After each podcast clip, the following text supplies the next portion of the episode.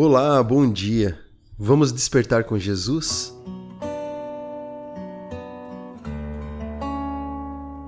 E nós continuamos em intercessão pelo nosso Brasil, intensificando as orações por nossos governantes. Mesmo que às vezes pareça o contrário, Deus está no controle de tudo o que acontece. Deus é fiel. Ele é onipresente, onipotente e onisciente pois está em todos os lugares. Ele pode todas as coisas e conhece o coração e a mente de cada um de nós. E oramos para que o Brasil desperte desse sono que já perdura por séculos. O devocional de hoje foi escrito pela Sandra, da equipe Despertar com Jesus, e o título é Uma Vida de Oração. Na Bíblia, na carta de Paulo aos Efésios, capítulo 6, verso 18, diz o seguinte: Orando em todo tempo, com toda oração e súplica no Espírito, e vigiando nisso com toda perseverança e súplica por todos os santos.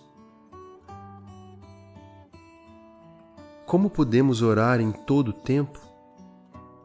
Uma maneira possível é fazer curtas e rápidas orações de acordo com o que estamos vivenciando em nosso dia a dia. Outra forma é organizar a nossa vida em torno da vontade e dos ensinamentos do Senhor, de modo que as nossas atitudes se tornem uma oração. Não precisamos ficar em isolamento para termos uma vida de oração. Basta fazermos da oração a nossa vida assim como transformarmos a nossa vida em uma linda oração. Precisamos orar pelos irmãos que conhecemos, pelos enfermos, necessitados, confusos e perdidos sem salvação, bem como pela Igreja de Jesus que está em todo o mundo. Vamos orar juntos? Pai querido e amado, precisamos ser influenciados pelo Teu Espírito Santo em todo o tempo, pois vivemos num mundo tão conturbado que clama por justiça, paz e um futuro melhor.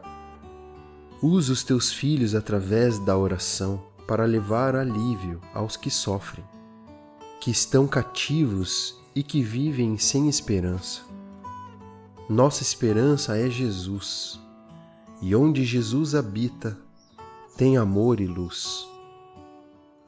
É nesse nome poderoso de Jesus que oramos. Amém.